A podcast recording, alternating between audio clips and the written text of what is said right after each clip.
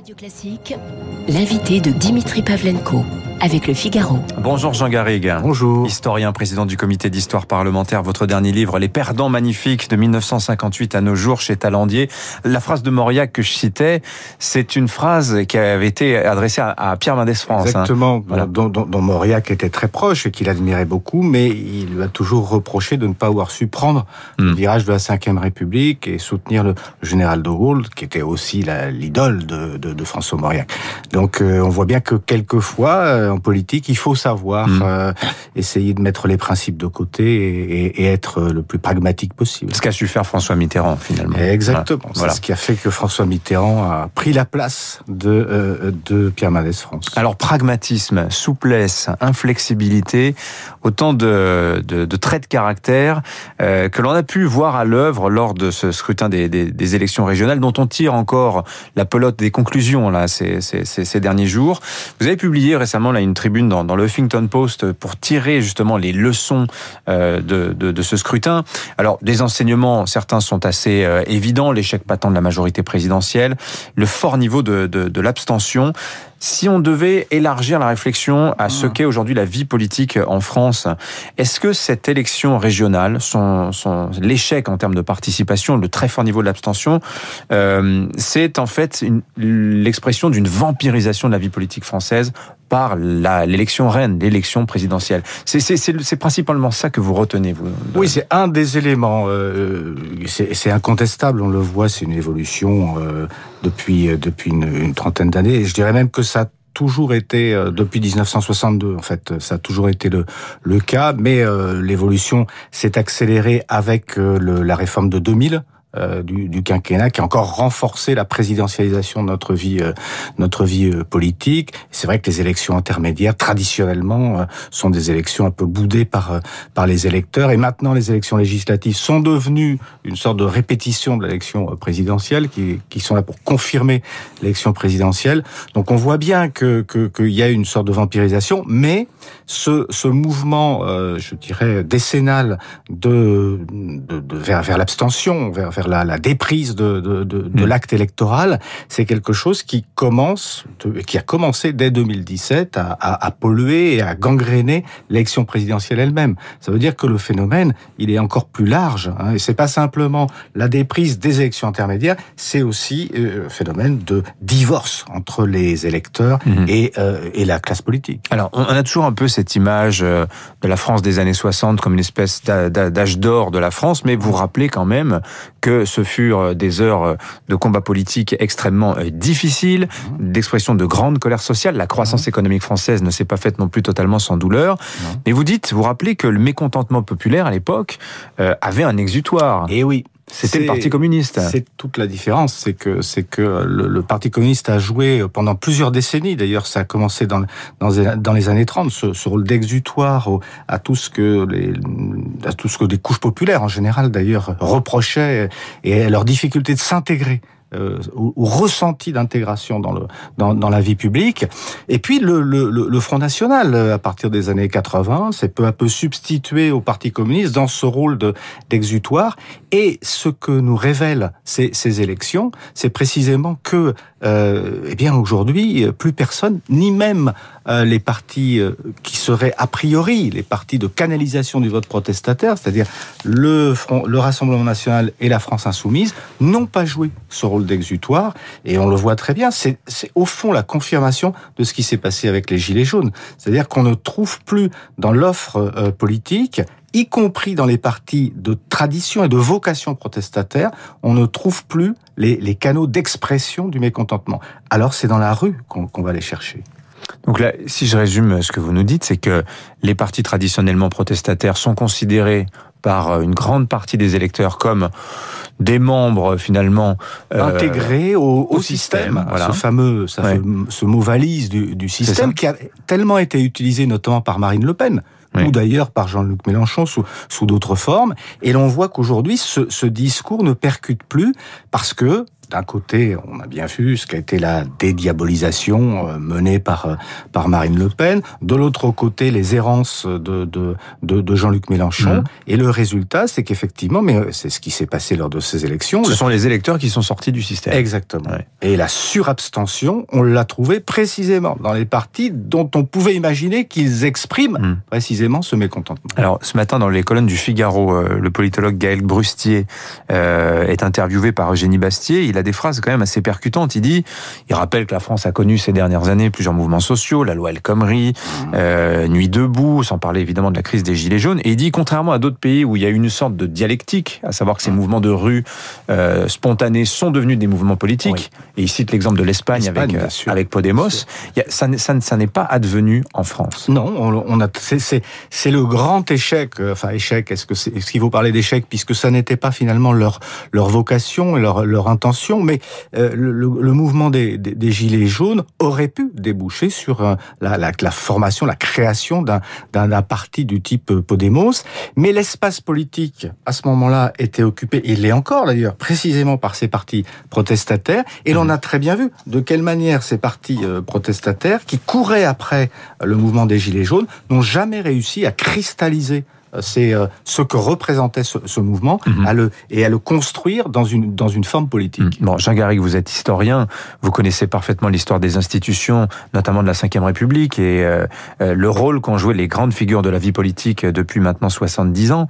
on voit émerger un Xavier Bertrand en mm. position de force de ce scrutin des régionales. Il n'est pas le seul, évidemment, mais il a joué tout de suite la carte du troisième homme, mm-hmm. la carte du recours à droite à l'inéluctable duel Emmanuel Macron-Marine Le Pen qui est annoncé depuis des années. Euh, est-ce qu'on trouve des parallèles dans l'histoire euh, de la Ve République de ce positionnement-là? Est-ce que ça peut marcher? C'est la question qu'aujourd'hui, euh, évidemment, on se pose autour de lui, mais que dans les milieux journalistiques, peut-être dans la population, on se pose également Xavier Bertrand a-t-il vraiment des chances alors, c'est une question euh, compliquée. Euh, le, le, le, jeu politique, traditionnellement, était un jeu politique droite-gauche. Euh, il y a, on peut considérer que Valéry Giscard d'Estaing, lors de l'élection de 1974, avec un positionnement centriste, essaye précisément, hmm. et réussit, cette opération de, de, de, de de s'ouvrir un espace politique hmm. entre une une droite qui euh, bah, dont le candidat qui était Jacques Chaban-Delmas euh, peinait à, à convaincre et à, et à donner une image de modernité et puis de l'autre côté une gauche qui était encore en, voie de, de, reconstruction sous la houlette de, de François Mitterrand. Euh, euh François Bayrou, euh, en, en, 2007, euh, a, a, essayé et a failli même jouer ce rôle du, du troisième homme.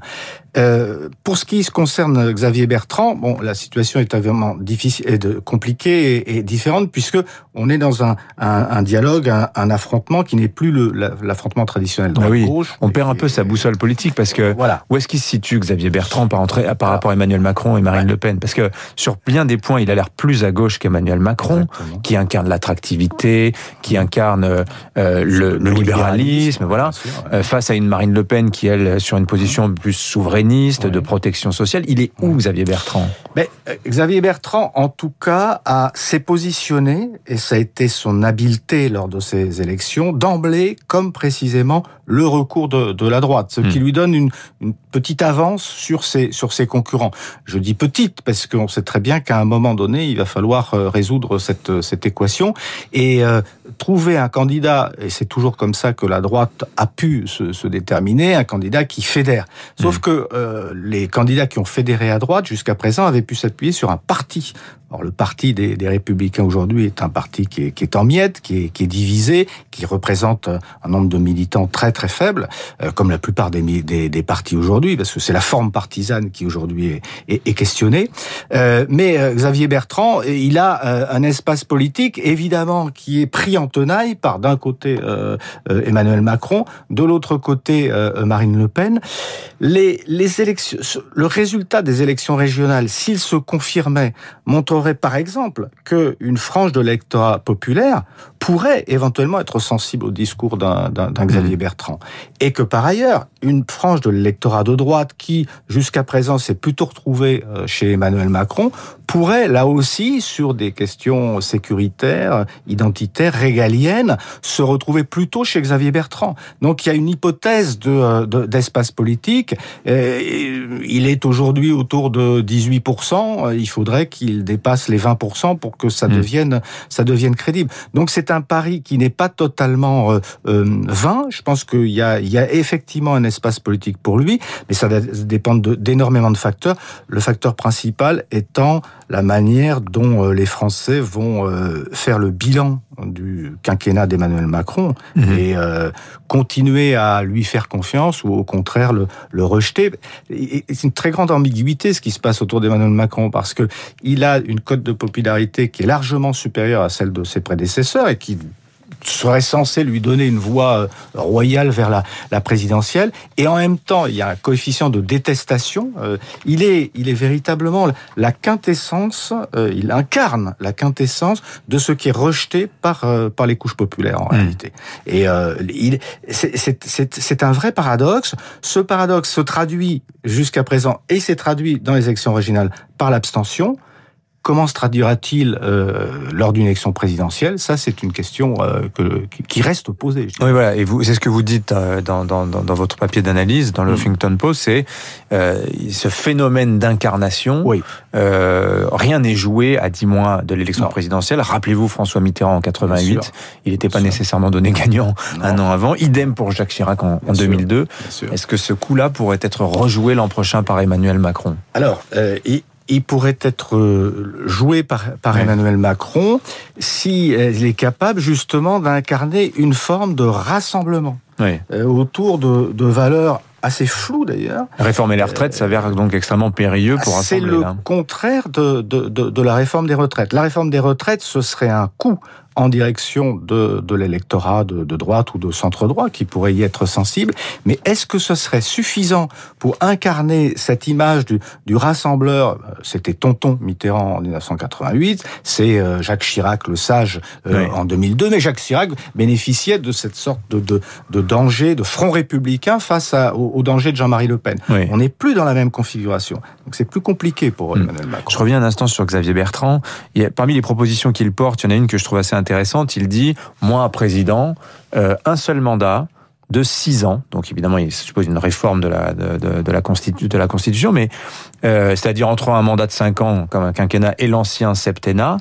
Euh, il y a toujours cette idée d'un candidat coupe, voulant couper la poire en deux, voulant voulant réconcilier le social et, et le sécuritaire, voulant réconcilier les électeurs d'Emmanuel Macron et de Marine Le Pen. Oui, oui. Est-ce que ça fonctionne ça Est-ce que c'est c'est une autre forme d'en même temps Effectivement, euh, ça a fonctionné pour euh, pour Emmanuel Macron et je pense que ça correspond malgré tout à un tropisme de la vie politique française, car en réalité, euh, la bipolarité droite-gauche euh, inhérente à la Ve République, on constate qu'à chaque fois, elle a abouti à un recentrage. Euh, que ça soit politique de, de, de, Giscard à un moment, de Nicolas Sarkozy, qui, qui, qui s'était annoncé comme le, le, le, chantre du néolibéralisme, de, de la, la, culture de l'effort, etc., et qui finalement s'est concilié avec les syndicats et a mené une politique plutôt euh, middle of the road, au, au, milieu de la route.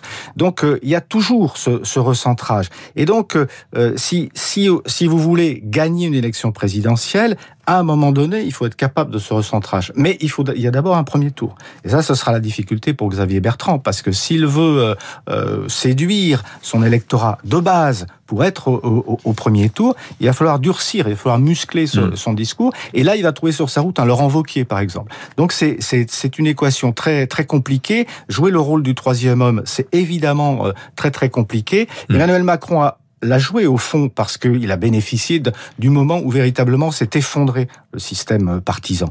Euh, même si ce, ce, ce, système a encore des, des, des, des mais qui sont plutôt, me semble-t-il, des, des, qui tiennent plutôt à des implantations locales. Mais le système des partis, me semble-t-il, s'est effondré. Emmanuel Macron en a profité. Mmh. Xavier Bertrand a un espace beaucoup plus restreint. Merci euh, Jean Garrigue. À propos des Républicains, il n'est pas candidat hein, encore Xavier Bertrand. Mode de désignation euh, arrêté la semaine prochaine par euh, LR. Et sans doute que Xavier Bertrand, qui ne souhaite pas se soumettre à une première, peut-être n'aura-t-il pas le choix s'il veut en être. Merci Jean Garrigue d'être venu nous voir. Je rappelle le titre de votre dernier livre, Les Perdants Magnifiques de 1958 à nos jours, le livre que vous avez dirigé. C'est paru chez Talendier. 8h28, la revue de presse dans quelques